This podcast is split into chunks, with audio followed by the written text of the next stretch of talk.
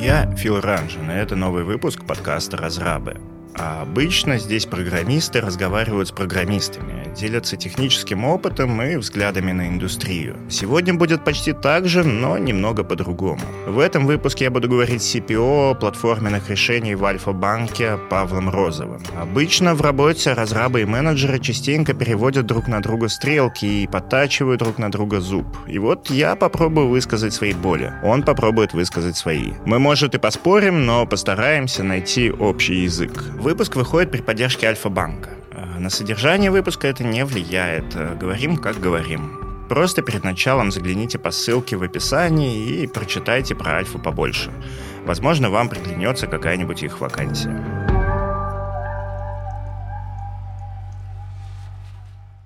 Я изначально рос в семье, у меня отец айтишник, да, он был там программистом в 90-х, mm-hmm. потом он немножко ушел там в сисадминство, в госкомпанию, ну, государственное учреждение, компания, госучреждение. Вот. И как-то так получилось, что у меня прямо с детского сада дома был компьютер, я там с ним плюс-минус там на «ты» общался, но меня никогда не привлекало программирование. То есть он мне даже отдавал на курсы, я там пытался в школе что-то учить, C++, даже что-то на нем писал, но было вообще не мое. Угу. Но при этом там по информатике, по физике, математике у меня там были отличные оценки, мне было легко это давалось. Вот. И тогда в школе меня проперло, типа, блин, я хочу быть геофизиком. Потому что отец у меня по образованию изначально был геофизиком, дядя геофизик, дед геофизик, Кольская сверхглубокая. Вообще мое самое любимое словосочетание было в школе. Вот. А, и в девятом классе я поехал в Москву вместе с отцом. А, и мы как раз там смотрели вузы, приехали тогда это уже МГРИ, по-моему, или РГГРУ называлось, не помню. Короче, Российский геолого-разведочный университет. Вот, пообщались там с деканом факультета, и тот сказал, что отрасль загибается, много денег не заработать, и нахрена тебе вот это надо там по морям и в экспедиции, типа, ну, Капец. Подумайте что-нибудь еще. Типа, ну, если уж там настолько ты фанат этой профессии, то, конечно, приходи, мы будем тебе рады, но в целом, как бы... А профессия это прям, получается, капец романтичная, да? Ездишь... Капец романтичная, но у меня тогда еще так... Это... Ну, дед у меня, он как бы ходил в экспедиции прям там на 9 месяцев. Офигеть потом приходил на месяц, там дома посидит и снова в экспедицию. То есть я его там в детстве практически не видел. Дядя, он больше занимался анализом результатов исследований, там, вот, и сидел в офисе, но тоже там периодически там куда-то на объекты гонял. Знаешь, Отец... о чем подумал? Да. Вот ты сказал, что у меня компьютер с детского сада был. И у меня тоже. И я привык этим, короче, форсить. Потому что в, когда я был мелкий, uh-huh. это было круто. Прикол в том, что большинство людей, которые посмотрят подкаст сейчас, они такие, ну, типа, компьютер у тебя с того момента, как ты родился. Это вот, типа, в детстве 90-х компьютер с детского сада, это была капец редкость. Да. И а у, типа, мобильный телефон в начальной школе. Да, а у зумеров себе. они рождаются, у них уже есть компьютер. Они такие, зачем он говорит, что компьютер с детского сада? Такая, знаешь, взрослая фигня, да. Ну, Видимо, да. Не в ту целевую аудиторию. Нет, просто забавно, я пару раз на это натыкался уже, когда говорил, что у меня компьютер с детского сада, и мне такие, а у кого нет, да. А я был единственным в первом классе с компьютером. Я привык, что я элита из-за этого. Ну, я не привык, что я элита, но типа, ну, есть и есть. Мне за него приходилось бороться с дядей, который вечно у него играл. Вот. Ну, я тоже играл. Да, поэтому. мне с родителями приходилось воевать. Было еще то время, когда родители играли. Так, и ты, получается... Не стал геофизиком. Тебя отговорили. Да, и как раз э, подумал то, что, блин, ну тогда IT, почему бы нет? Кажется, что там все плюс-минус понятно и интересно. Вот, и единственное, там по IT из вузов почему-то выбор пал на МСИ. Ну, это Московский. Экономики, статистики, ага. информатики. Вот. Причем там даже ребята очень часто ржали на тем, что ну, ВУЗ зацепил тем, что там все было. Там электронная очередь, электронная подача документов была уже тогда. Это был 2008 или 2009 год, по-моему. Прям продвинутый ВУЗ был. Да, там везде висели эти телеки, э, над чем постоянно ржали, над тем, что там в туалетах играет музыка. Вот, причем просто. Вот. У ВУЗа был свой IT-отдел и была серверная даже. Вот, причем достаточно неплохая. 2008. Да. Офигеть. Вот. И, собственно говоря, мне вуз понравился, я поступил туда. Угу. Вот. Плюс это был единственный вуз, где на сушной специальности было что-то адекватное. То есть у меня там была экономика, как какое-то дополнительное направление. Вот, потому что, допустим, когда я там смотрел горные, да, там насущная специализация, было там взрывное дело в шахтах. Я думаю, ну, конечно, наверное, интересно, но вряд ли мне в жизни это прям очень сильно пригодится. Типа, как я буду это сдавать? И экономика показалась там чуть более привлекательной. Вот, и по факту, типа, поступил туда, вот, а, где-то полгода я походил еще на пары, Мгм. и начиная со второго семестра я устроился на работу, там, типа полгода поработал в стройотряде, и со второго курса уже работал в IT-отделе. Причем в IT-отдел пришел просто, ну, понял, что не хочу работать в стройотряде больше, типа, таскать коробки из архива, там, еще куда-то, там, что-то красить. А, то есть там, это ты в ВУЗе, получается, работал? Да, я прям в ВУЗе работал. Ага. Я жил в общаге на территории ВУЗа, работал в ВУЗе и в целом за территорию там не особо часто выходил. Тогда еще не было там доставки еды и всего прочего, поэтому раз в неделю все-таки приходилось. А так было вообще кайф. Прикольно. Вот. Соответственно, я понял, то, что, блин, я хочу как бы начинать работать по специальности, потому что учиться мне никогда особо большого кайфа не доставляло. Оно как бы получается, но... Мгм. Ну, у меня У- также, на самом деле. упарываться Ходишь на эти пары, там, слушаешь Да. бесконечные лекции. Что? Очень много времени. Да. Вот. И, соответственно, тогда просто решил зайти к ребятам в IT-отдел. То есть Мгм. посмотрел, что сайт вуза сделан на Битриксе. Я на тот момент уже там плюс-минус понимал. Там, ну, грубо говоря, был опыт работы с WordPress, был опыт работы с Битриксом. Я пришел туда, говорю, ребят, ну, там, вот у вас сайт, там, могу то-то, то-то, то-то, знаю Bittrex, знаю WordPress, умею там работать с Bittrex на таком-то уровне, то есть там, грубо говоря, администрирование серверов, там разворачивание этого всего, там управление инстансами, то есть, ну, плюс-минус там что-то понимаю. Меня так посмотрели, окей, окей, пойдем, сейчас собес будет. Выходим на улицу, мне начальник отдела такой, куришь? Курю. Пиво пьешь? Пью. Принят. Оказывается, у них вакансия открытая была, и, собственно Класс. говоря, все, я вышел на работу, и как бы начальник отдела мой ну, оказался крайне адекватным чуваком, несмотря на такой собес. И вот начал работать я в своем же вузе уже по специальности. То есть там тоже админил сайт. После этого у нас там в ВУЗе было 52 филиала. Мгм. У каждого был свой отдельный сайт. И все это было в рамках себе, одной лицензии. 52 Bittrex. филиала, ни хрена себе. Да. Еще было порядка 8 или 10 сайтов, журналов вуза различных, или которые вузом спонсировались. И все это надо было как-то разворачивать. Это надо было разворачивать, поддерживать. Надо было... Короче, сначала занимался просто контентом, потом я занялся администрированием сам, самого Bittrex, потом начал администрировать уже сервера, на которых это было. То есть я все это потом переводил. Слушай, а это же на PHP пишут, да? На Там что-то еще и кастомизированное. Мгм. Я Это уже не помню. Диалект, да? все, все, что остается, это то, что это дорого, сложно и бессмысленно. Вот, особенно имея там текущий опыт работы Слушай, с в сайтами. 2008, наверное, нет, была прорывная штука. В 2008, да, было круто то, что у тебя что-то из коробки достаточно Мгм. красивое, еще и адаптивное под мобильное устройство немножко. Фига себе. В Да, 2008, подожди, ну, какие мобильные помню, устройства? Там ну, вот эти вот э, Это уже не восьмой, это типа десятый. Ага. Не, ну там они были, но я помню, что это вообще не массовая история была. И это... Хотя, может, это в Иванове у нас была такая штука. Ты в, 10 классе такой с сенсорным телефоном все такие. Ничего себе. А, он, у меня был одноклассник, который себе на э, КПК Siemens умудрился поставить Windows 95. Фига себе. Да, я он к нему подключал через переходник мышку и прям работал. Класс. Ну, короче, тогда такой Ну, вот он прям инженер Дикий сейчас. запад в телефонах Да. был. Вот. Ну и, короче, там начал админить и сервера в том числе, и после этого меня уже там на, на четвертом курсе, по-моему, пригласили в небольшой интегратор, э, типа, заниматься виртуализацией. Потому Мгм. что я там несколько этих, э, ну, миграций с обычных вычислительных мощностей на виртуальные там в ВУЗе провел. Типа, Мгм. ну, окей, чувак. При этом должность как бы какая-то средняя между программистом и сисадмином. Ну, там она называлась скорее инженер по виртуализации, что-то такое, там, куда я ушел. Вот. Поработал в этом интеграторе, по факту занимался в большей степени сисадминством. Меня поставили в итоге... Ну, в общем, там был, были проекты, где мы там саппортили клиентов. Я обычно в клиентах не сидел, сидел в офисе, потому что отвечал в большей степени за серверные мощности, Мгм. а не за клиентские ПК. Вот, соответственно, там как бы на стороне клиента мне находиться было не обязательно. Вот, а, но у нас там был а, большой тоже государственный клиент, который как раз-таки отвечал за реконструкцию там, стадиона к чемпионату мира по футболу. Вот. И чувак, который отвечал там за сопровождение клиента на его стороне, то ли заболел, то ли уволился. Я уже не помню, что произошло. Ну, короче, высадили туда меня. Вот. А это большая ответственная фигня, да, была? Да я об этом как-то особо не думал. Мне просто было, знаешь, ездить куда-то не в офис, там, не знаю, далеко от дома, неудобно, какие-то чужие люди. Ну, некомфортно.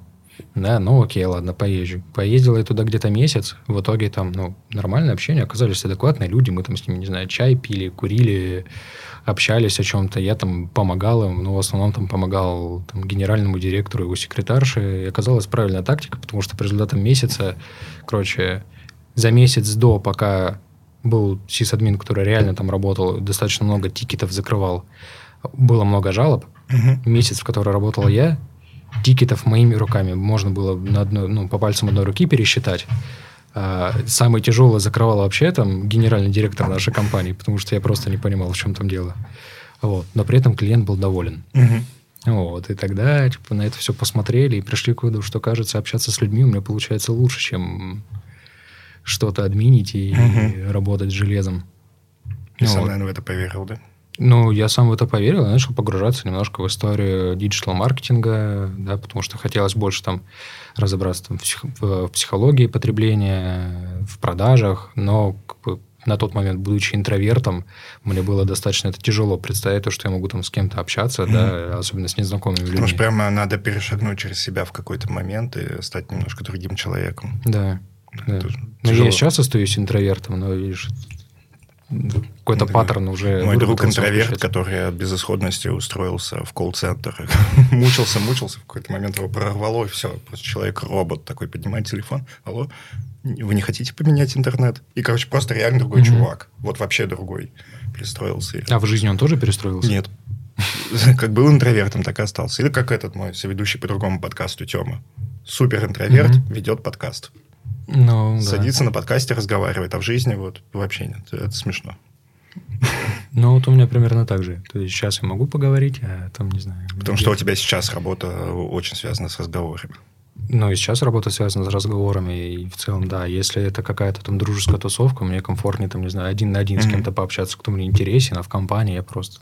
Вообще, многие говорят, что интроверты и экстраверты – это миф, э, типа Возможно. типа как бинарная штука, и просто у кого-то там в чем-то проявляется. Я вот все думаю, если прям составлять э, список компетенций, которые нужны продукту, ну, тут долбанешься. Потому что, типа, и как ты говоришь, и продажи, угу. и управление, и то, как работает бизнес вообще, и, и технологии, и, и HR, и э, продажи в обоих смыслах, и сейлза, и маркетинга, угу. и как бы творческая составляющая, изобретать что-то. И я такой, типа, откуда они вообще берутся? У меня прям есть ответ на этот вопрос. Я всегда продукты воспринимаю как предпринимателя. Угу. То есть у тебя могут, могут где-то скиллы проседать, где-то они могут там быть высокими. Это, но... Где проседают, ты типа делегируешь, где... Да. Ну, по сути, ну, в моей картине мира продукт оунер это действительно прямо предприниматель, но который в найме. Угу. И реально я видел клевые примеры продуктов, которые пришли из э, собственного бизнеса в найм, там, потому что что-то не получилось. Или да? наоборот, да? Или или наоборот из продукт-оунеров mm-hmm. ушли в собственный бизнес. Mm-hmm. Ну, такие тоже есть, но они реже встречаются именно в моем кругу общения. Вот. Так-то, конечно, есть публичные примеры, которые так делают. Вот, соответственно, на тот момент уже, типа, блин, ну, кажется, надо становиться продуктом. Это прям интересная штука. Вот, и как-то Выяснилось, что у меня в кругу моего общения там, чувак вышел работать продуктом в Альфа-банк. Uh-huh. Вот, но его там немножко HR э, не совсем правильно понял и посадил там продуктом не в IT, а в бизнес. Uh-huh. И у него не было собственной команды разработки. Ему это не понравилось. И вот он как бы внутри банка нашел, где там в цифровом бизнесе, где есть все-таки там команда разработки, можно стать продуктом, но параллельно, пока он искал, ему еще предложили перейти в другой банк. И он, в общем, там, принял оффер другого банка, вот, но а тебя рекомендовал, да, Класс. рекомендовал в Альфу. И, собственно говоря, в Альфу, когда я пришел, пообщался с ребятами, то есть там пообщался с продактом, просто поговорили о жизни, о том, что я делал, там, какие проекты, с кем как mm-hmm. общался. Вот, и, как он тоже сказал, что по хардам продакта кажется, что там маркетинг, продажи, понимание того, как строится разработка, потому что я как бы, командой разработки не руководил, но я им как sales нарезал какой-то scope задач, что мне нужно там в рамках пресейла, и, и очень много с ними коммуницировал. что-то разрабатывал еще. Да, вот, то как бы вроде как складывалось то, что да, по хардам там на джуна могу претендовать. Вот. Ой, блин, у меня в этом есть тут такая история, от которой я просто офигел от несправедливости. Есть одна большая компания, не Так. будем ее называть, которая очень дрочно собеседует разработчиков. Мгм. И все об этом знают. И все ходили к ним на собеседование. И когда ты разработчик, у тебя там 5-6 собеседований, алгоритмическая секция, все вот это, вот тебя просто по хардам уничтожают. Мгм.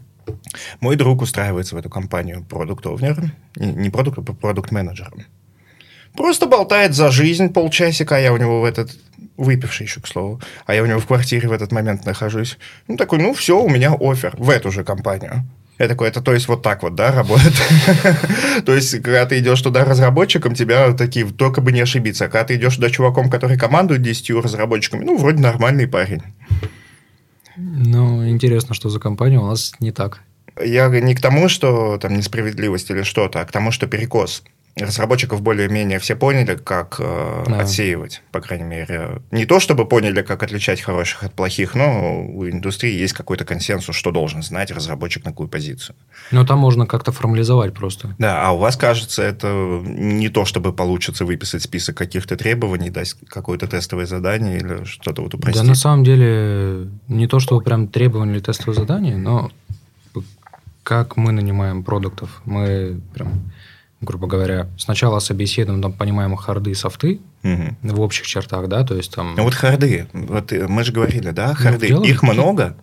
Так да. а кейсы, с чем работал, что делал, Мгм. грубо говоря, над какими продуктами работал до этого, на какие метрики смотрел, да, как проводил эксперименты. А если человек может здраво на эту тему рассуждать, то Мгм. наверняка он как бы это, эту теорию и знает, понимает, да, и пробовал это хотя бы на практике. Об этом можно поговорить. Мгм. То есть, да, там ты ему особо там тестовое задание на проведение там исследований не дашь, или там АБ-теста. Ну да, но у вас же нет этом- вот такой штуки. Ну, приходишь разработчиком, тебе пишут код, спрашивают, что выведется. Есть один вопрос с одним правильным ответом. Нет, такого нет. А у вас вообще такого не будет. Все чуть более абстрактно. Мгм. Но при этом у нас есть тестовое задание, когда тебе там, допустим, просто дают какой-то продукт, да, допустим, если мы там говорим про сайт, тебе дают какой-то раздел сайта и говорят, ну, сформулируй гипотезы, защити их. Там сделай вот прям три топовых гипотезы, твоя цель вырастить Гипотеза, как конверсию. его раз- ага, как Ну, развить этот продукт, чтобы он вырастил конверсию. Да. Интересно. Вот. И прям смотришь, что человек накопал, каким образом он дошел до этих гипотез, Мгм. как он формировал первичный пул гипотез, как он их потом отсеивал. То есть проводил ли он какое-то исследование, потому что ну, как бы продукт Ну, он может короче, просто... скорее смотрите на методику, чем на факт, угадал он там или не угадал. Да вообще не важно, угадал. он Ну, как бы, в- большинстве случаев, конечно, угадывают. Вот, потому что там, ну, ничего нового, как правило, на собеседовании тебе кандидат не рассказывает. Потому Мгм. что э, то, что можно там в рамках недели накопать, не имея доступа к данным, это достаточно там поверхностные гипотезы, Мгм. которые вы и так уже там сто раз перепробовали. Но при этом тебе важно понять, а как он рассуждает, а как он валидирует эту гипотезу, как он ее оценивает, ну, эффект. Потому что если там тебе приносит эффект, то, что у нас конверсия вырастет там на 50% пунктов, ну, это не рабочая Слушай, гипотеза. вот скажи мне, как маркетолог человеку, как продуктовнер человеку, сторис в приложениях банков, кто-то когда-то кому-то смог доказать, что это отличная идея? Слушай, я не знаю вообще, откуда родилось и пошло, но с точки зрения, мне кажется, механики потребления контента, да, доказать это можно. Ну, А дальше просто ну, эксперимент, насколько есть же у тебя пара вовлекается аудитория. очевидных вещей, что люди не потребляют контент в приложении банка, что они в приложении. Ну, то есть мне очень сложно представить человека, которому рассказали про эту идею, он такой, да, это сработает, люди теперь будут сидеть в приложении банка, как в соцсетях. Ну, типа, Но сторис, который у тебя выводится, допустим, вверху в приложении банка, да, чтобы ты туда осознанно кликнул, я как потребитель этого контента, ну, наверное, кликал один раз от нечего делать, чтобы посмотреть, как оно работает. Вот. При этом формат, когда у тебя какой-то анбординг происходит в виде сторис, который ты можешь спокойно там э, тапать э, в следующую стадию. Ну, это понятно. Да, это, это понятная нативная с точки зрения потребления контента формат. Но да, это, это в большей степени, мне кажется, формат про анбординг, вот что-то там, допустим, там, уведомление о новом функционале, да, или Мгм. еще что-то, нежели чем развлекательный контент. Ну, Или это обучающий. сработало плохо, потому что все подумали, что сделали Чтоб... Я не знаю, я с этим не сталкивался. Ну, я просто про саму методику работы продуктовнеров. Это же продуктовнер какой-то, по идее, забрал. Ну, знаешь, э, иногда бывает так, то, что типа, о, классно, вот тут есть, или там, допустим, какой-то банк, который готов принять большие риски, там просто пробует, угу. потому что так сказал, э, там, не знаю, топ-менеджер, да, такие примеры есть, где продукты там по факту им там топ залетает, говорит, надо, Делаем чтобы это. через неделю у нас там сторис в приложении появились. Это круто. Да, там в Инстаграме есть, в Фейсбуке появилось, там, в, не знаю, ВКонтакте я не пользуюсь, там, допустим, там тоже появилось. Мы же крутая IT-компания, я хочу, чтобы у нас тоже было. И ребята запилили. В других банках сидят продукты, такие, о, ни хрена себе. Вот тут в приложении сторис появились. Срочно надо копировать функционал. И побежали делать. Да, и кто-то, допустим, сел, подумал, блин, оно стоит того или не стоит, да, там протестировал. Ну, там это же страшные бабки, да? Ну, смотря с чем сравнивать. И смотря сколько ресурсов потратили, ну, условно, одна команда разработки, даже если ну, у тебя 4 человека, ну, там запилит эту историю за месяц. Ну, можете представить, там, с учетом стоимости зарплаты айтишников. Да не запилят, ну ты чего? Не запилят? Нет. Ну, значит, я оптимист. О, у тебя бэк, фронт, мобилки, да, тебе же это везде надо выкатить. Надо изобрести, okay. задизайнить, прописать, как будет работать. Ну, то есть, если, если мерить в зарплатах, я когда-то работал через галеру на Microsoft, mm-hmm. и я очень долго не мог покрасить кнопку. У меня была задача покрасить кнопку, и я взял задачу покрасить кнопку и пошел ее красить. Естественно, я ее очень быстро покрасил, отправил pull request. Через э, 10 тысяч e-mail спустя она куда-то вмержилась. Если посчитать, во сколько обошлась Microsoft эта кнопка, это ну, просто безумные деньги в зарплатах. Слушай, в наш... Я про то, что вот считать такие вещи, это ну, иногда забавно до жути, когда ты вдруг понимаешь, во сколько тебе обошлась вот такая ошибка, если это ошибка.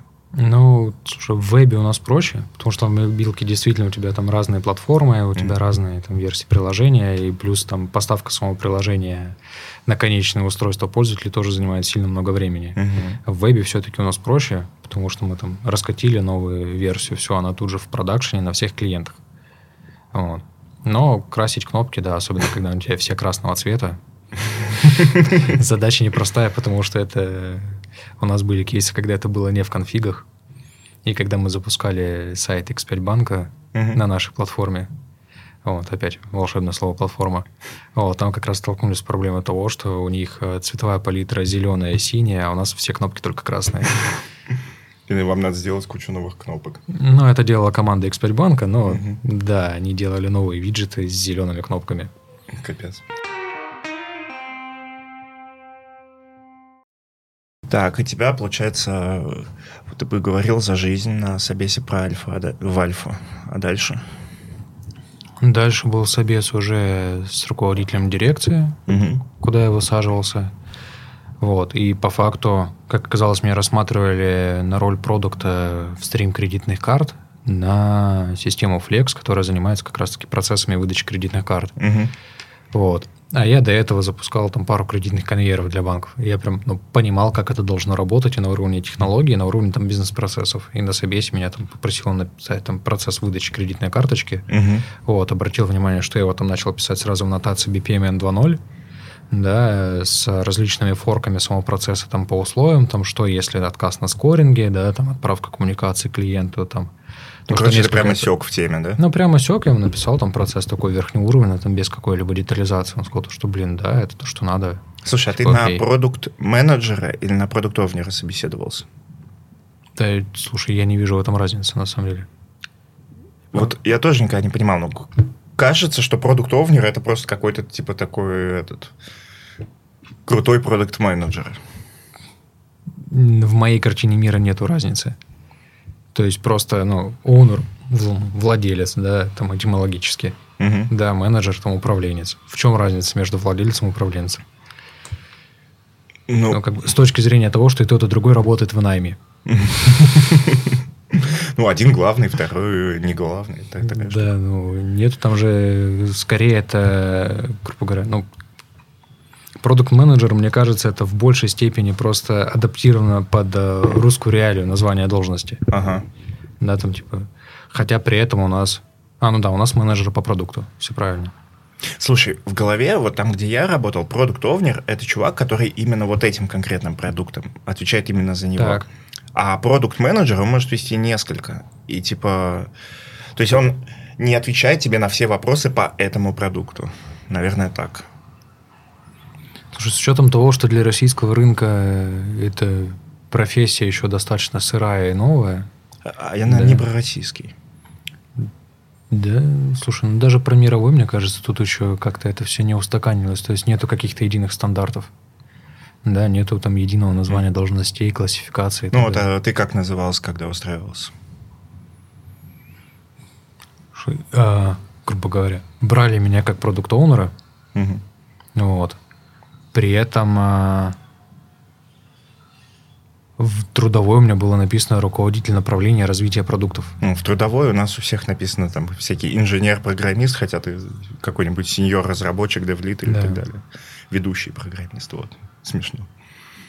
При этом там были ребята эксперты по развитию продуктов. И вот там и никого не смутило, да, что ты без опыта работы продукт-менеджером? Ну, знаешь, пришел с одной делать. стороны, я без опыта работы продуктом, Угу. С другой стороны, я пришел, а, имея в бэкграунде маркетинг, имея в бэкграунде продажи, угу. да, э, что закрывается получается. предпринимательство с точки зрения там, дизайна, там, когда я делал там, сайты на заказ, в целом там занимался плюс-минус сайтами, тоже там я не рисовал дизайны сам, но я там часами залипал на TemForest, выбирая подходящий шаблон под задачу, которую мне предстоит решить. Mm-hmm. Соответственно, там насмотренность получил достаточно неплохую. То есть и на этом выработался какой-то вкус и понимание того, как должно выглядеть и как оно должно работать. И плюс, так как я дальше это все упаковывал уже там в какие-то маркетинговые активности, да, в диджитале, mm-hmm. то, соответственно, понимал, как это еще работает с трафиком тот или иной дизайн. Ну да, да, звучит вот. так. И плюс, имея опыт работы с э, кредитными конвейерами в других банках со стороны разработчика, да, ну и пускай менеджера. Вот, единственный, грубо говоря, а, область риска, тогда мне выделили то, что я напрямую не руководил командой разработки. Угу. Вот. Но, как бы сказали, что окей, посмотрим, надеемся, научишься. Слушай, а продукт ну, руководит командой? А везде по-разному. Даже в Альфе у нас есть команды, где вот прям команда и продукт, mm-hmm. и он прям руководит. Есть команды, где есть продукт есть проект. Да, это, это сейчас в наших командах так. Вот у меня вот. всегда было в голове, что проект обеспечивает процесс работы, а продукт, он как бы говорит, что делать, не говорит как. И даже не говорит, когда. Ну вот э, в команде, в которой я был продуктом, когда пришел в Альфу, я говорил что, не говорил как, но при этом синхронизировался с командой на тему когда. То есть с точки ну, зрения ну, бизнеса я да. говорил, когда это необходимо, чекался, угу. что да, это реально. Если это, не, это было нереально, я их челленджил, убеждался в том, что там как бы не настолько это нереально.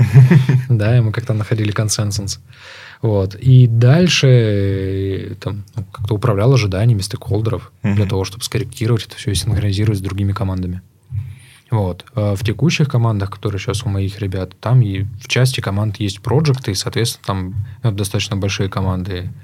И там а, более, у меня всего одна такая команда, на самом деле, есть Project и Product, но это команда из 27 человек то есть которая ну, нарезана еще на три внутри, и, соответственно, Project он отвечает за все delivery, Product отвечает за Discovery процесс. Знаешь, что меня всегда поражало в проектах, которых я видел?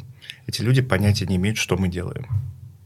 То есть, ну, это, мне кажется, херовые проекты. То есть, типа, они... Ты им говоришь, вот у нас есть такая проблема. Они запоминают, как звучит проблема, угу. идут, несут другому сами про нее вообще не думают. Они не, там, не знают, что за продукт делаем, не знают зачем, не смотрят на него. Они как будто обеспечивают вот только сам процесс. То есть им говорят, что должно быть вот так, вот так, вот так. Они идут и следят, чтобы оно так было. При mm-hmm. этом к ним приходит инженер с какой-нибудь технической болью, что там нужен техдолг, они идут к какому-нибудь другому инженеру, говорят ему, вот у него такая боль, что мы можем сделать? Но он как бы не вникает. И также mm-hmm. с продуктами. Это типа неправильные проекты были.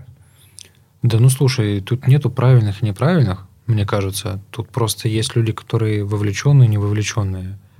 Э, типа, знаешь, там, не знаю, разработчики в командах же у тебя тоже могут быть там ребята, которые просто, типа, им комфортно дал таску, вот есть какое-то, грубо говоря, требование к входному набору параметров, mm-hmm. да, от аналитика. Ну, как бы, окей, соответствует. Сделал в соответствии с требованиями, отдал дальше в тестирование вообще не паришься. Он же разработчик, он не менеджер, он решений не принимает. Ну, а почему он не принимает решение? Почему он не участвует? Ведь есть же груминги.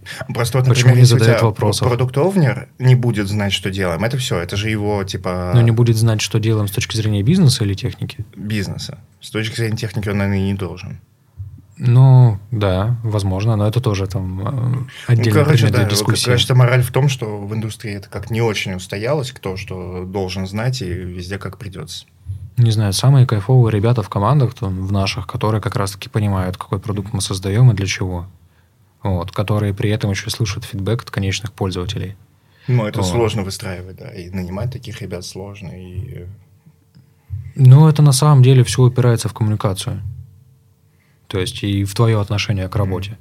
Иногда бывают продукты, в которые программисты, в принципе, не вникнут. Мы, Например? Ну, мы долго делали в одной команде CRM. Никто из нас не знал, что такое CRM. Как бы это настолько оторвано от наших запросов. Это большая система для бизнеса, которой пользуются Ну, большие бизнес-чуваки. Коммуникациями с клиентами, да. Да, но мы-то этого... У нас-то нет никаких коммуникаций с клиентами. То есть, если ты делаешь банковское приложение, ты же им и сам пользуешься. Или мог бы пользоваться. Мгм. А если ты делаешь штуку, которой пользуются большие менеджеры в больших корпорациях, решая свои проблемы, ты их проблем не понимаешь, не представляешь себе. Тебе надо очень глубоко поизучать это, чтобы понять, что за проект. Вообще. ты же можешь там, не знаю, попросить их сесть, пообщаться с командой и попробовать это понять. Ну, Это сложно. Вот там, где я работал, было очень сложно, потому что мы работали через интегратора на компанию, которая делает это для больших бизнес-заказчиков, для многих, эту CRM-ку. И то есть свести меня с, конкре- с конечным потребителем почти нереально. А вот здесь как раз, э, наверное, кроется разница между проектной и продуктовой разработкой. Потому что проектная разработка у тебя есть четкое ТЗ, Мгм. да, в котором прописаны все требования и образ результата. Вот. И, соответственно, там не важно, что ты делаешь, главное, чтобы оно соответствовало Мгм. требованиям. Вот что мне всегда не нравилось как раз потому что в интеграторах это в основном проектная деятельность, она не продуктовая. Мгм. Вот. А в продуктовой у тебя нет образа результата. У тебя есть метрики, да, у тебя есть какие-то там цели и задачи, и не понимая бизнеса, и не понимая, как метрики влияют на бизнес, или как твой код влияет на метрики, ты не сможешь нормально двигаться. То есть ты не сможешь нормально развивать продукт. Вот. А при этом, типа, да, это может там э, всю бизнес-часть на себя забрать продукт, Мгм. но команде тогда будет, ну, скучно, на мой взгляд. Потому что это превратится ну, в аналог обычной проектной деятельности. Ты видишь, э, с точки зрения разработчиков, э, не всегда ты готов делать ставку. Ну, Ты пришел на какую-то работу, у тебя было еще Так. пять. И везде ты обжигался тем или иным образом. И ты пришел, ты такой, ну, наверное, я пришел на год. Сейчас еще индустрия так работает, Мгм. что выгодно там э, менять часто работу. Э, компания еще имеет э, свойство перекидывать тебя с проекта на проект. Ты такой, вот я сейчас э, вникну, вложусь и так далее. А потом останусь ни с чем. Я просто уйду на другую работу, меня переведут, э, я этот продукт всю жизнь развивать не смогу, и зачем мне тогда так много эмоциональных сил вкладывать? Потому что, чтобы вот реально любить то, что делаешь, и вникать, это же это гораздо больше, чем просто писать код, гораздо больше усилий. Да. И, и не то, чтобы жизнь за это как-то вознаграждала. Ну, слушай, у нас есть ребята, которые в продукте разрабатывают его уже с момента основания. Мгм. И есть аналитики, которые тоже с момента Я знаю, основания что такие продукта. есть. К тому, что почему не все такими хотят стать. Как сделать, чтобы хотели? Как Слушай, к сожалению, и продукты не все хотят вникать в бизнес и понимать, как создавать Слушай, продукт. продукт, который не делать. хочет вникать в бизнес, это как программист, который не хочет вникать в код. Типа, Но, тем не менее, такие примеры действительно встречаются, к сожалению, да, потому что, опять-таки, какие-то вещи могут диктоваться руководством, и продукт может это просто принимать, не вникая в то, а какие эффекты это несет. Да, и это вот как раз-таки ну, тот пример, либо ты погружаешься, и ты это воспринимаешь как свой бизнес, и ты это хочешь развивать, и ты оцениваешь там стоимость разработки, ты оценишь финансовый эффект, приоритизируешь бэклог на основании окупаемости этой инвестиции. Мгм. Или же тебе просто сказали, а надо сделать, ты берешь и делаешь. Только к тебе потом придут и скажут, ну, Кира, ты это делал? Мне сказали. Типа, ну да, но мы думали то, что это будет сделано там за неделю, а ты потратил на это целый квартал. Ну, как бы нам за квартал это не надо. Мгм. Да, и условно говоря, все уже, время потрачено. И А, деньги тоже. У тебя бывали случаи, когда ты понимал, что кто-то из, там, из команды разработки, вот из таких людей, которым все равно, которые просто делают то, что сказано? Даже не из команды из разработки, а вообще из подчиненных. А, у меня никогда не было парадигмы, в принципе, то, что команда разработки это мои подчиненные, потому что у нас даже структурно угу. ребята из разработки это сотрудники IT, а продукт это сотрудники цифрового бизнеса. Ну, в IT вообще очень мало историй с подчиненный начальник, да, у нас как бы... Ну, там Они тебе в чем-то подотчетны бывают. Такая ну, история. они работают как команда над моим продуктом, я отвечаю там за их мотивацию, я отвечаю mm-hmm. за то, чтобы им было что делать, да, отвечаю там, ну, по факту там за бэклог, вот, и собственно говоря, я понимаю, что этой командой я достигаю тех результатов, которые там, во-первых, хочу достичь, да, и во-вторых, там влияют на те показатели, к которым я стремлюсь, там, mm-hmm. в рамках своего куска продукта и в рамках там всего банковского продукта в целом. Тут уже еще есть особенность того, что э, цифровой бизнес, он не есть core бизнес банка, потому что core бизнес это все-таки финансовый продукт, mm-hmm. там кредитные карты, дебетовые и так далее. И, соответственно, тебе важно понимать, как твой цифровой кусок влияет на core продукт, mm-hmm. Да, исходя из этого уже делать какую-то приоритизацию. В моем же случае, ну, на текущий момент, э, получается, мы даже мы разрабатываем технологию, на которой разрабатывается цифровой канал, который помогает там на верхнем э, этапе воронки эффективнее продавать финансовые продукты. Mm-hmm. Вот. Но это прям отдельный уровень сложности, а с другой стороны простоты приоритизации расчетов там по самим гипотезам. Угу. В общем... То есть а, ты, по сути, с персоналиями вот так не работаешь? Чтобы у тебя было там вот Вася плохой в этой команде, а Леха клевый? Ну, были случаи, когда ребята не хотели вовлекаться, и тогда просто, ну, общались, пытались понять, а что не хватает. То mm-hmm. есть, ну, тебе, в принципе, неинтересно больше этим заниматься, или тебе там не хватает какого-то общения, да, или там реализации в каких-то других вещах. Очень часто там ребятам помогает, если им дать какую-нибудь там задачу по наставничеству.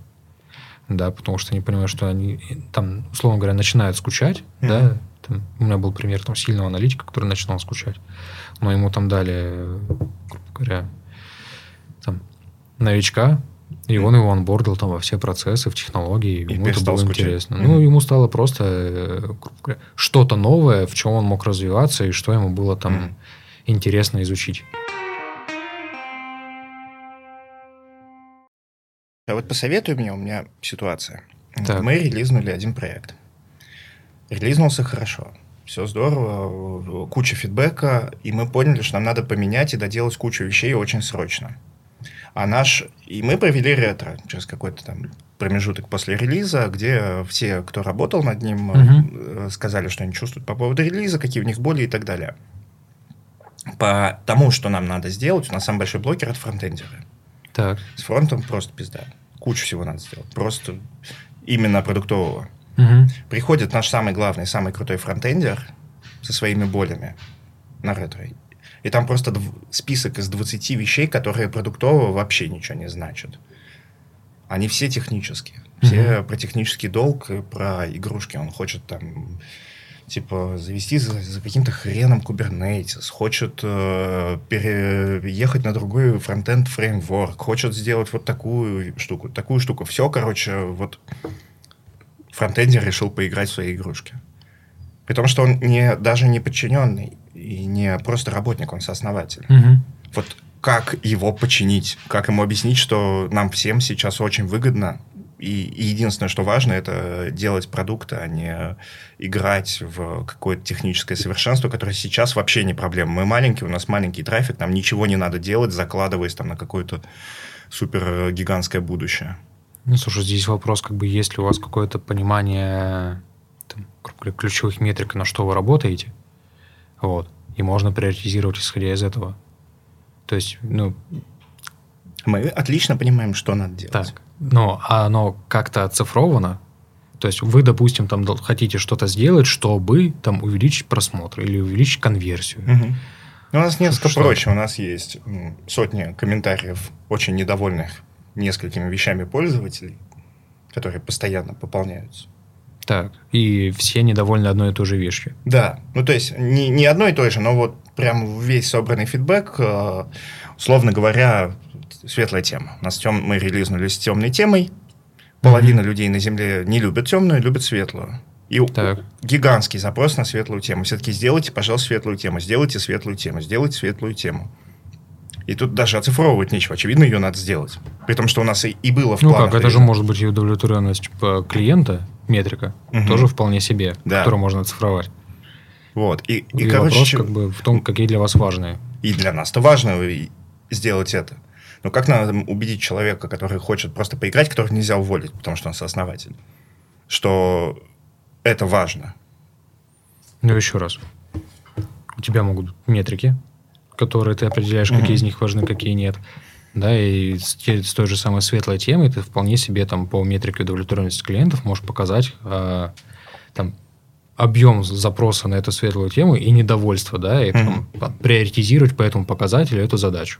Второй момент, там, если человек хочет играться, ну, так можно же ему дать такую свободу, но в рамках какого-то лимита. Там, допустим, бывает практика, как у нас в некоторых командах, там, типа 20% на техдолг или там на эксперименты, инновации и так далее.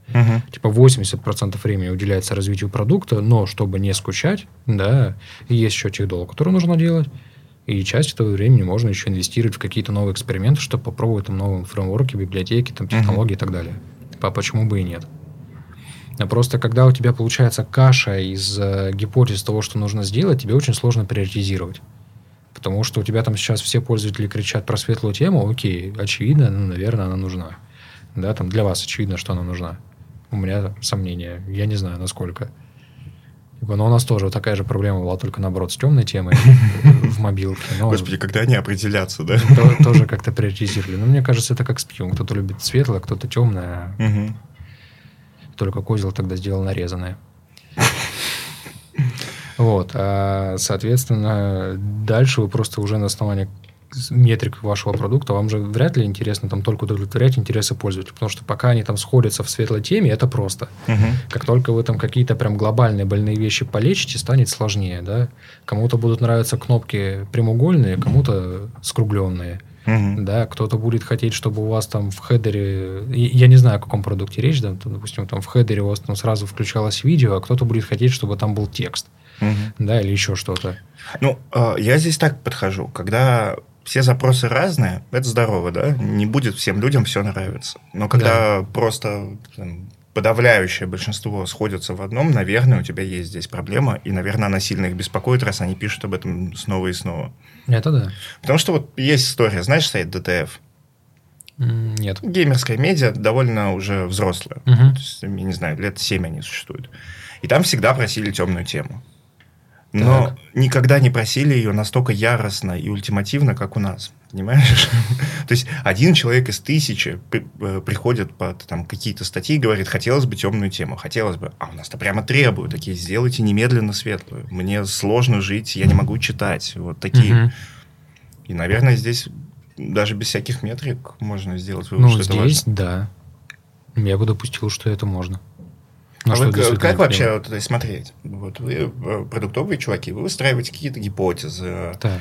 а, строите системы метрик, по которым понимаете, что ваши гипотезы сработали или нет.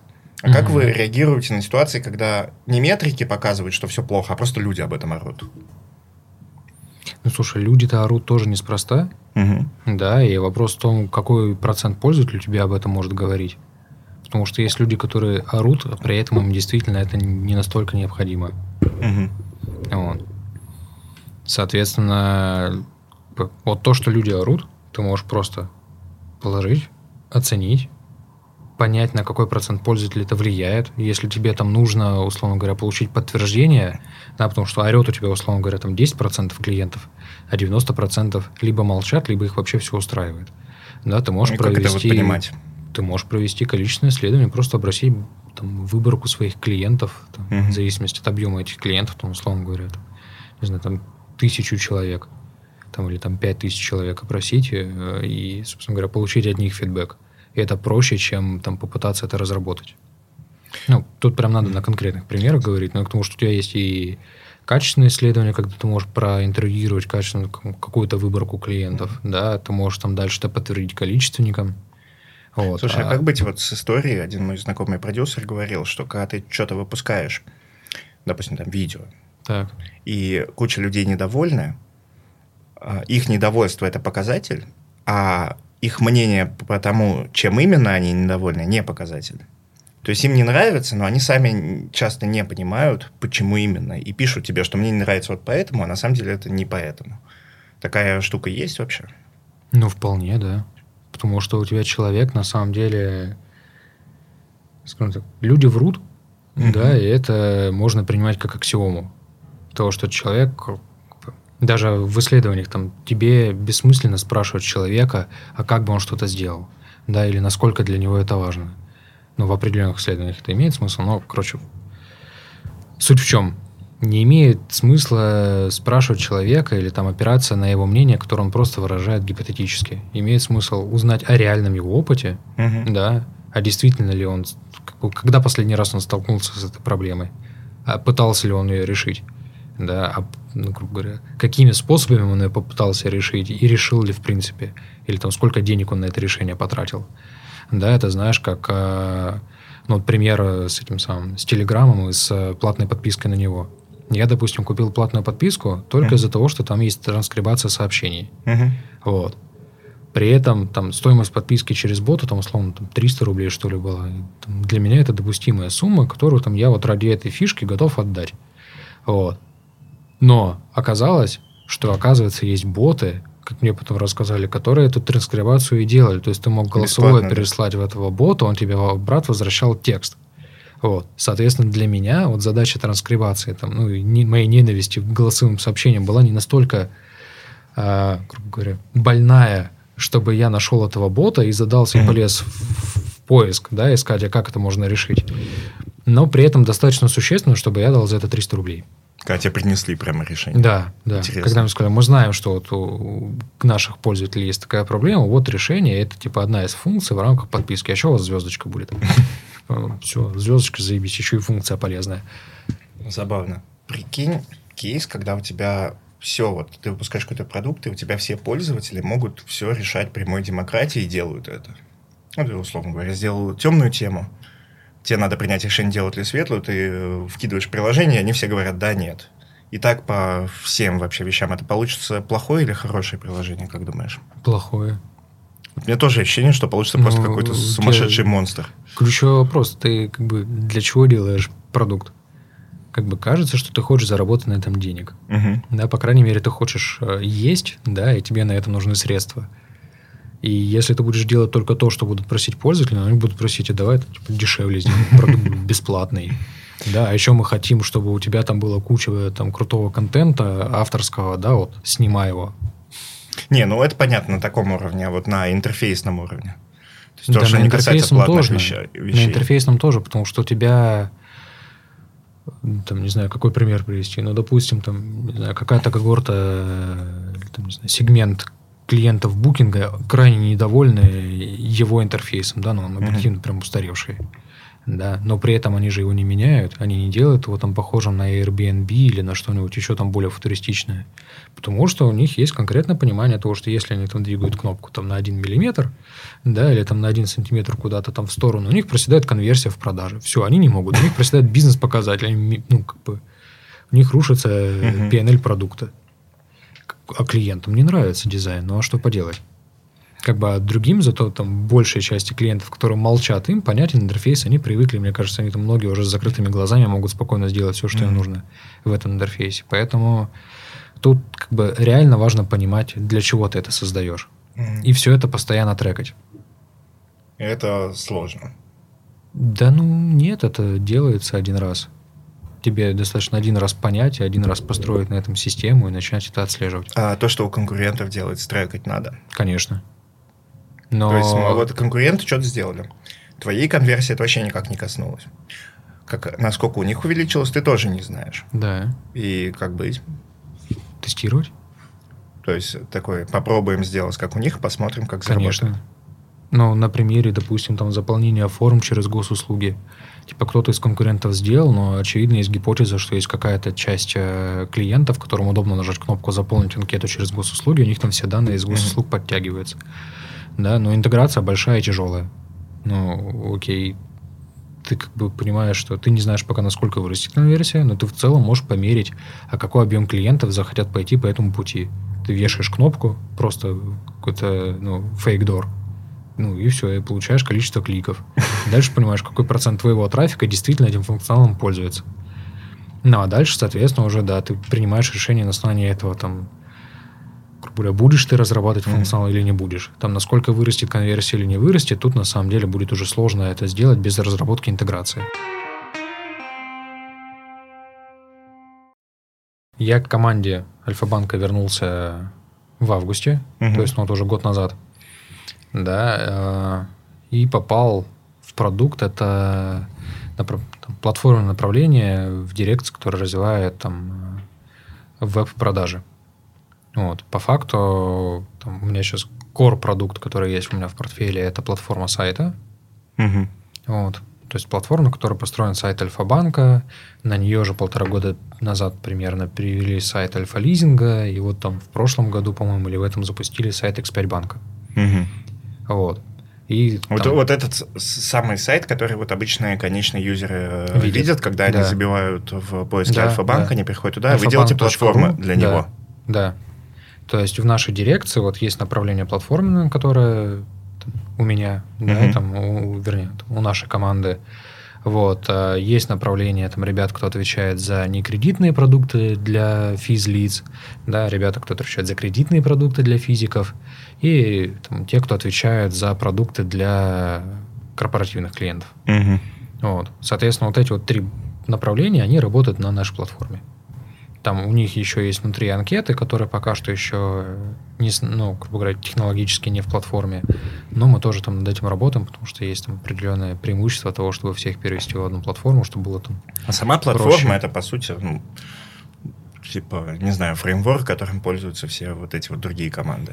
Ну, это даже не фреймворк, это набор сервисов. Там есть сервис э, рендера страниц, угу. серверного рендера, вернее, когда угу. мы, грубо говоря, там клиенту, там, который работает по принципу того, что он там по запросу клиента определяет там какой у него там гео, он собирает угу. данные из куки, определяет там какой набор виджетов его надо вывести, как они Именно должны быть сверстаны, угу. да, определяет какая версия у него браузера, чтобы понять, грубо говоря, на каком технологии там на старых или на новых отдавать, Ох. потому что типа новые работают быстрее, но его браузер может их не поддерживать, потом типа давать дадим старые да, определяет, там, грубо говоря, входит он в группу об тестировании, не входит, чтобы ему там отдать ту или иную версию mm-hmm. странички, если сейчас проводится эксперимент на этой странице, определяет, соответственно, к какой когорте клиентов он относится, чтобы понять, какой контент ему в блоке с персонализацией показать. Ох. Типа у нас персонализируется шапка на главной странице, и, соответственно, в зависимости от интересов пользователя, там, его когорта, региона, типа устройства и так далее, мы определяем, какой продукт ему нужно показать в первую очередь для того, чтобы была максимальная конверсия в переход на продуктовую страницу.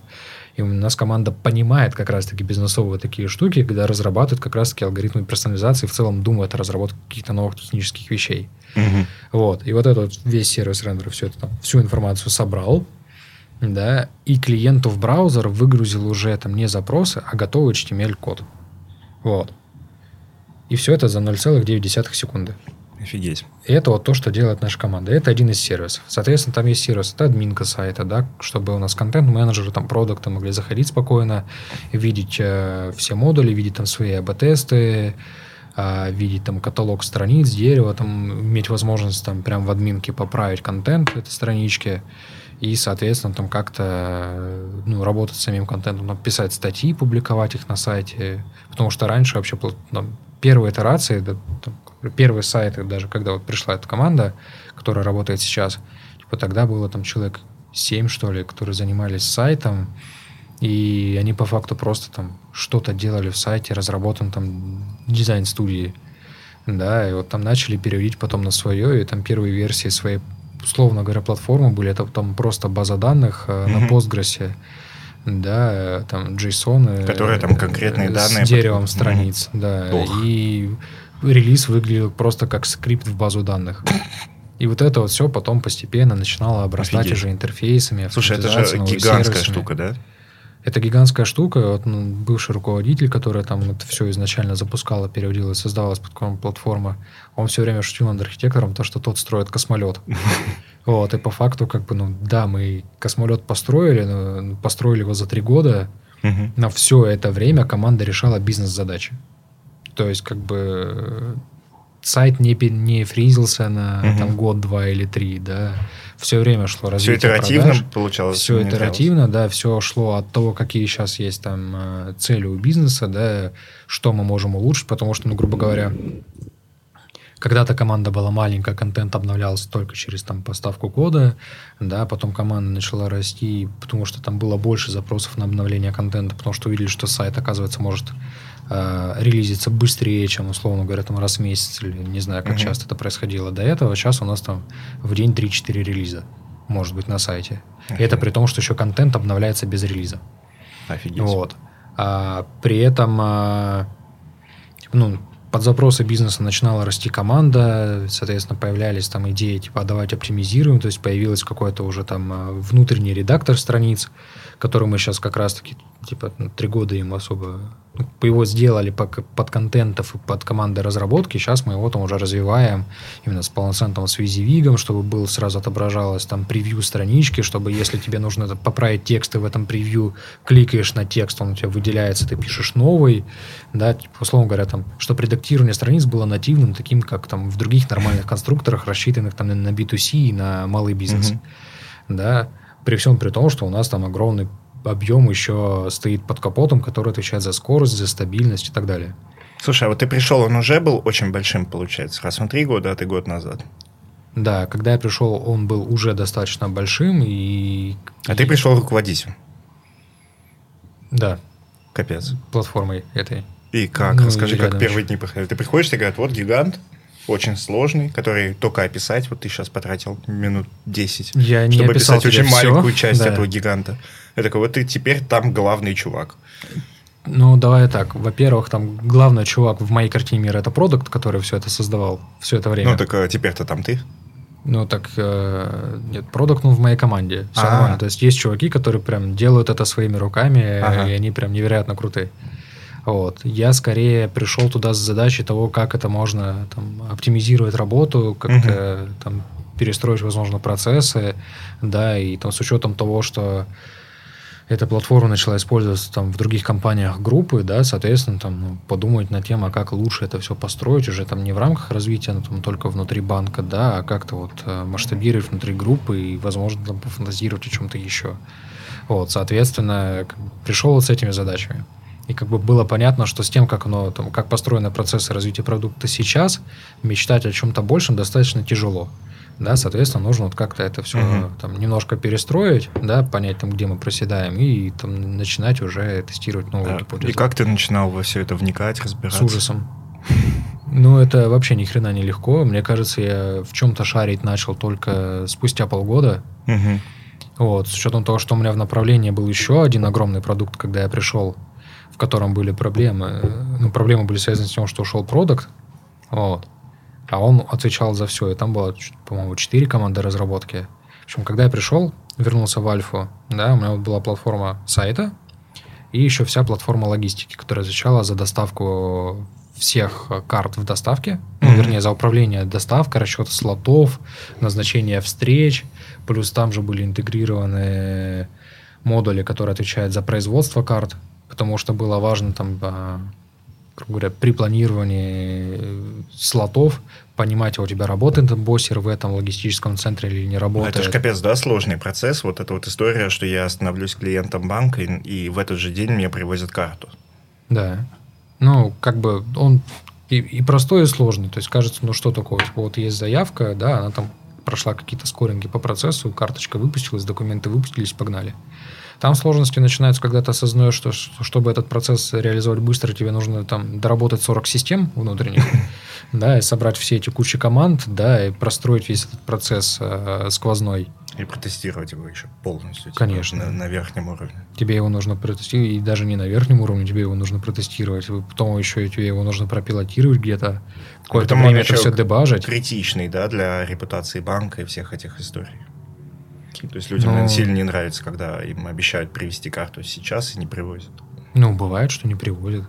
То есть бывает, что что-то ломается, или бывает, что там очень Мгм. большая загрузка, и просто физических ресурсов не хватает на то, У чтобы тебя всё доставить. не давит гигантскость вот этих вот вещей?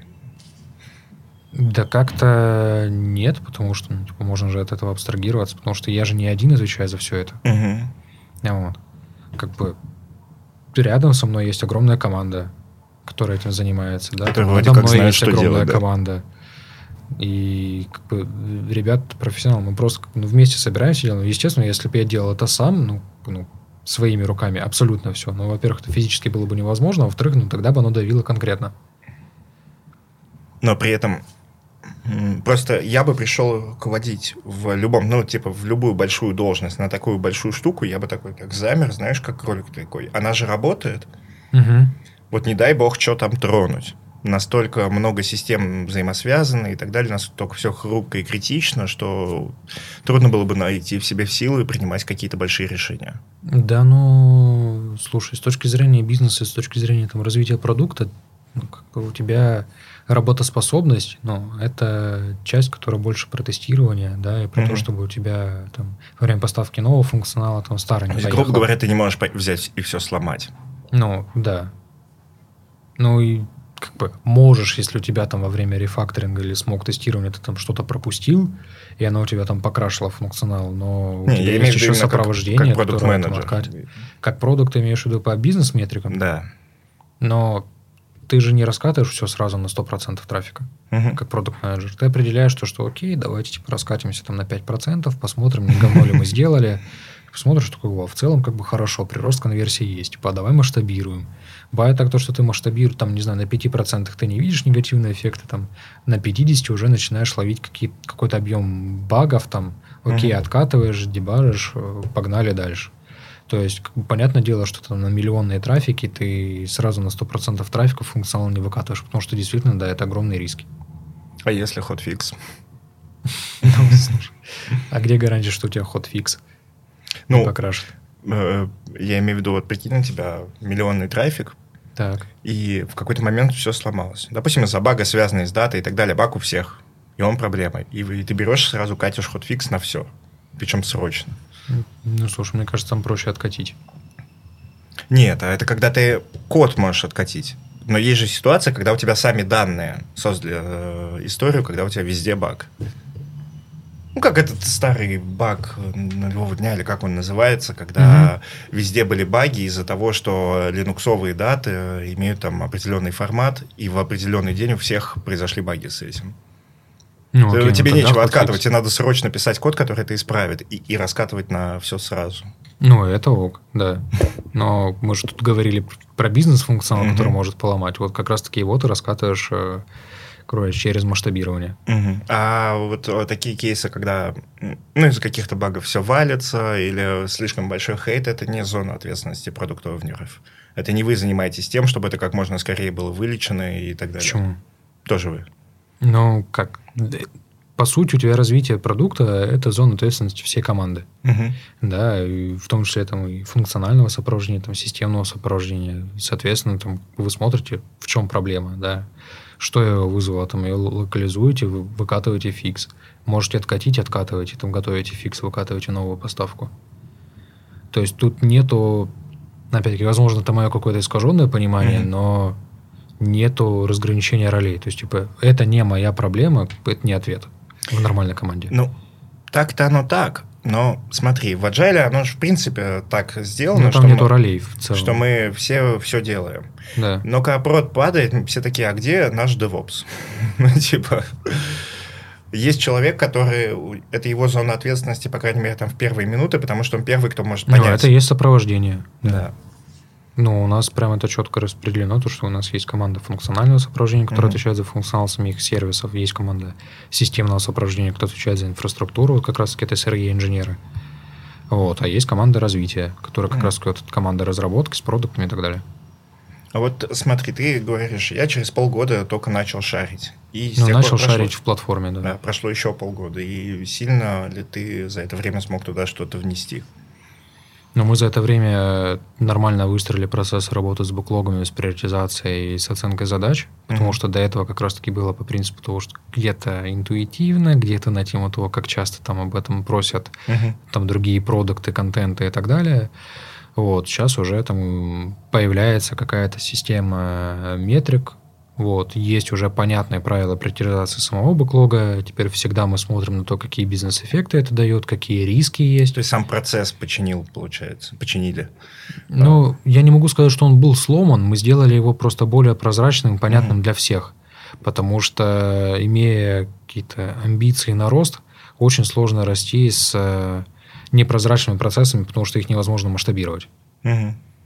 Вот. Соответственно, как бы, ну, спустя вот полгода разобравшись в том, как э, работает платформа и как выстроена работа внутри, да, там начали потихоньку уже с командой привносить все это с точки зрения процессов, начали появляться новые гипотезы.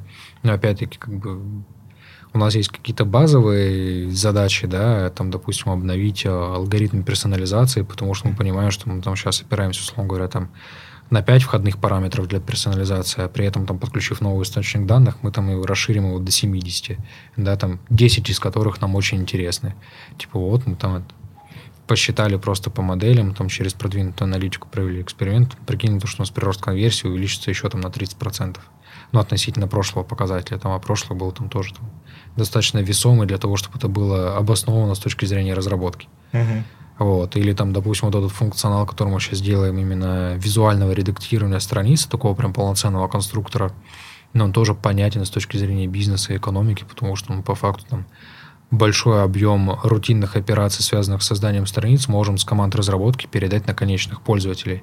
И чтобы продукты этих команд просто валидировали этот результат, прежде чем он попадет в продакшн. Угу. Но при этом не тратили ресурсы разработчиков. Ну, ненавижу ну, это слово, но оно как бы общеиспользуемый ресурс. А почему не видишь? Не знаю, но как-то, на мой взгляд, э, обесценивает личностное качество. Человечивает немножко, ну, да? Типа да. Потому что я все-таки... Пять штук разработчиков, да? Да, да, да. Делают штатных единиц. 8 килограмм кода. Хуже я только встречал это в телемаркетинге, там людей считают вообще головами. То есть там типа нам нужно 5000 голов высадить какой. проект. Да, да, да. Слушай, а это такой цинизм реально выращивается на больших цифрах. Наверное. То есть он, э, надо сильно над собой работать, чтобы не скатываться в него. Возможно. Но, слушай, у нас подход там, внутри команд, ну, мы, не знаю, к разработчикам, как к ресурсам не относимся точно. То есть там реально продукты... Ну, иногда бывают команды встречаются да, на практике, где там продукты и разработчики, это вот прям такой конфликт интересов. Типа один mm-hmm. топит то, что срочно здесь и сейчас абсолютно весь бэклог нужно моментально сделать. Да, тебе говорят, это невозможно, типа mm-hmm. вот только одну фичу вот с таким вот эффектом, и будем делать ее полгода. Да, и вот это все. Здесь же все-таки в этой команде мне повезло, что ребята изначально говоря, были на одной стороне. Это сложно выстроить, это же... Конфликт интересов очень удобная ситуация, когда ты говоришь, вот у меня есть злой, плохой продуктовнер, который хочет, чтобы я на говнокодил, скорее всего, залил, и, а мне тут мучиться и писать ужасный код, и потом э, затыкать пожары. Это очень удобная позиция, чтобы жить. С точки зрения разработчика. Да. И также для продуктовнера. Вот у меня есть 8 э, тупых разрабов, которых надо пинать, чтобы они хоть что-то сделали. Ну, как ты думаешь, с такими отношениями можно построить какой-то сложный технический Нет, продукт? Э, в том и дело, команды. что это очевидно плохо, но очень сложно от этого уходить и очень сложно выстраивать, чтобы так не было. Потому ну, что наверное. часто реально сложно друг друга понять. Особенно если продукт, если менеджеры без тех э, бэкграунда, например, угу что для них означает слово техдолг. Они просто думают, что это какая-то проблема. Они не знают, в чем она заключается, не знают, почему это их волнует. Их, э, то есть им надо будет серьезно погрузиться, выслушать и понять. Ну, либо просто установить правило, что... Ну, короче, у этого, на мой взгляд, есть два пути решения. Либо ты делаешь, как, ну, есть практики, когда говорят, что типа 20% на, на тех долг, неважно что, как бы продукт принимает, что ребята 20% времени тратят на решение этих задач. Другая сторона решения этой истории того, что как бы долг тоже оценивается с точки зрения бизнес-эффектов. Ну, элементарно, там тебе нужно перейти там, на новую версию там Postgres, uh-huh. да, какая там, 13-я последняя была. Типа, ну, ты понимаешь, для чего тебе это нужно сделать. То есть у тебя там повышается стабильность, устойчивость, там, работы приложения и так далее, там, там скорость ну, работы понятно, с базой да. данных и как бы ты эти вещи можешь цифровать с точки зрения эффекта. Ну, ты упрощаешь немножко, потому что э, нюансов-то дофига. Вот ты Конечно. говоришь команде, вот типа 20% тех долг, 80% продукт. Так. Проверить ты не можешь? Не могу. Они будут делать 20% продукт, 80% тех долг, и будут тебе говорить, продукт долго делать. так, могут так делать. Слушай, есть же груминги, где вы с командой это оцените. Ну, вопрос доверия, во-первых, да, да. к команде. И вот откуда оно появится? Как его вообще построить? Слушай, а каким образом там в вашей команде появляется доверие, которое работает сейчас над медиаресурсом? У нас его нет, мы конфликтуем. Ну, вот у вас, соответственно, вы начинаете работать, у вас появляются какие-то первые конфликты, вы пытаетесь их да. решить, вы начинаете притираться, вы понимаете, как это начинает работать. Если вы там достаточно взрослые, осознанные люди, вы как бы не теряете коммуникацию и учитесь разговаривать друг с другом. Если вы не такие, то, возможно, вы привлекаете скрам-мастера, который вам помогает все это сделать. И вот по факту, как бы у тебя, ну, когда новая команда начинает заниматься продуктом, у нее достаточно низкий перформанс. Да, потому что у нее такая стадия еще шторма. да? Да. И, по-моему, даже это фреймворк какой-то есть, или там цикл развития команды, типа шторминг, форминг, преформе. То есть, соответственно, у тебя там команда сильно штормит, это низкий перформанс у нее, да, производительность. Дальше у тебя идет уже формирование какой-то команды, потому что они начинают понимать друг друга, начинают помогать друг другу. Там уже производительность растет, то есть вы больше там, фичей ставите, больше там, метрик, ну, быстрее там метрики начинаете растить. И дальше все, у тебя там прям максимальная степень перформанса, когда у тебя там сработанная команда. Но ты меняешь только одного человека в этой команде, ты сразу попадаешь на стадию шторма. Mm-hmm. Потому что тебя заново надо выстраивать. Mm-hmm. Капец. Да. Но э, это жизнь как бы... Потому тут, что тут... в IT сумасшедшая текучка. Ну, слушай, если у тебя команда, там, не знаю, 20 человек, ты меняешь одного, ну, кажется, что там не вся команда сильно mm-hmm. просядет. Если у тебя команда из четырех человек, у каждого из которых уникальная экспертиза, то да, она у тебя разваливается, собирается новая. Вопрос в том, как бы, насколько э, ребята готовы к тому, чтобы заново пересобраться и договориться о новых правилах. Mm-hmm. Вот твой рабочий день. Я, как я себе это представляю, у тебя просто 100 миллионов созвонов. Ну, с учетом того, что э, я, наверное, один из везучих CPO, у которых э, не такое большое количество стейкхолдеров, потому что, как бы, с одной стороны, весь банк стейкхолдеры, потому что как бы, им важен э, uh-huh. сайт. С другой стороны, у них у всех есть свои продукты и свои CPO, которые отвечают за их кусочек бизнеса. CPO это Chief Product Owner? Chief Product, да. Но у нас э, Chief Product еще менее, скажем так, формализованная чем? должность, чем продукты, потому что в разных компаниях, грубо говоря, есть компании, где Chief Product один, и это действительно полноценный C-level. В Альфе, там, грубо говоря, Chief Продуктов, их, по-моему, человек 15. Именно ну, они это чисто... не так много. Ну, Тим лидов там, наверное, тысяча. Я не знаю точно, но да, тем лидов там объективно больше, чем Chief Продуктов. Вот, но да, Соответственно, для меня стейкхолдерами там, моего продукта являются чиф продукты и продукты, которые работают в нашей дирекции, плюс там основные заказчики, то есть это руководители там департаментов и... Типа не так много получается? Не так много, и с ними особо там не приходится много созваниваться, потому что этим в большей степени занимаются продукты, и мой день состоит, ну, наверное, с того, что, во-первых, мы там смотрим, что у нас происходит а, с точки зрения там задач, да, mm-hmm. там помощи в каких-то горячих вещах самим продуктом, общения там с другими CPO на тему того, что синхронизация там, по каким-то более глобальным приоритетам, потому что есть стратегия там развития банка, есть стратегия развития самого продукта, который в разрез, конечно, с банковской не идет, но у нас она тоже там со своим видением mm-hmm. и со своими амбициями.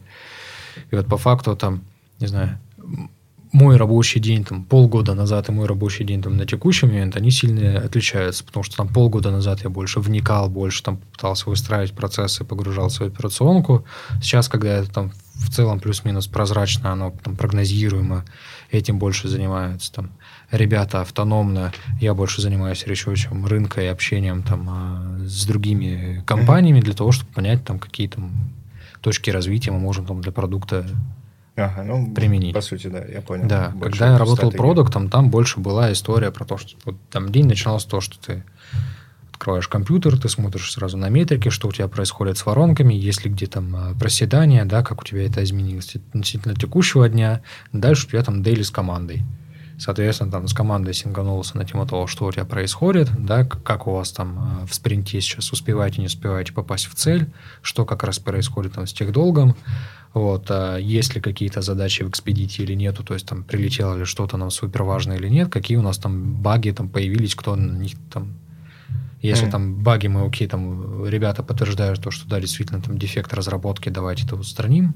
Да, и если это там команда как дефект не принимает, мы возвращаем обратно в сопровождение, пускай разбираются чуть в других системах.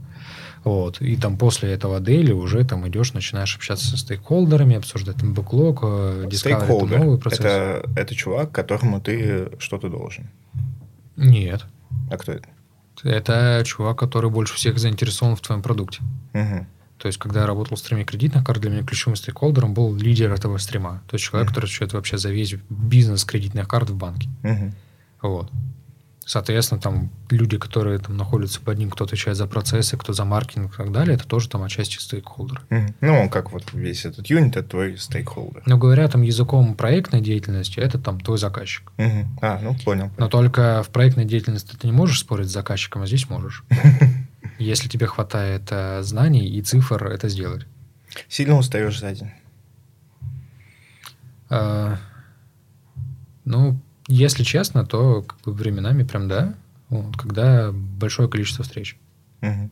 Вот, или когда много рутинных задач.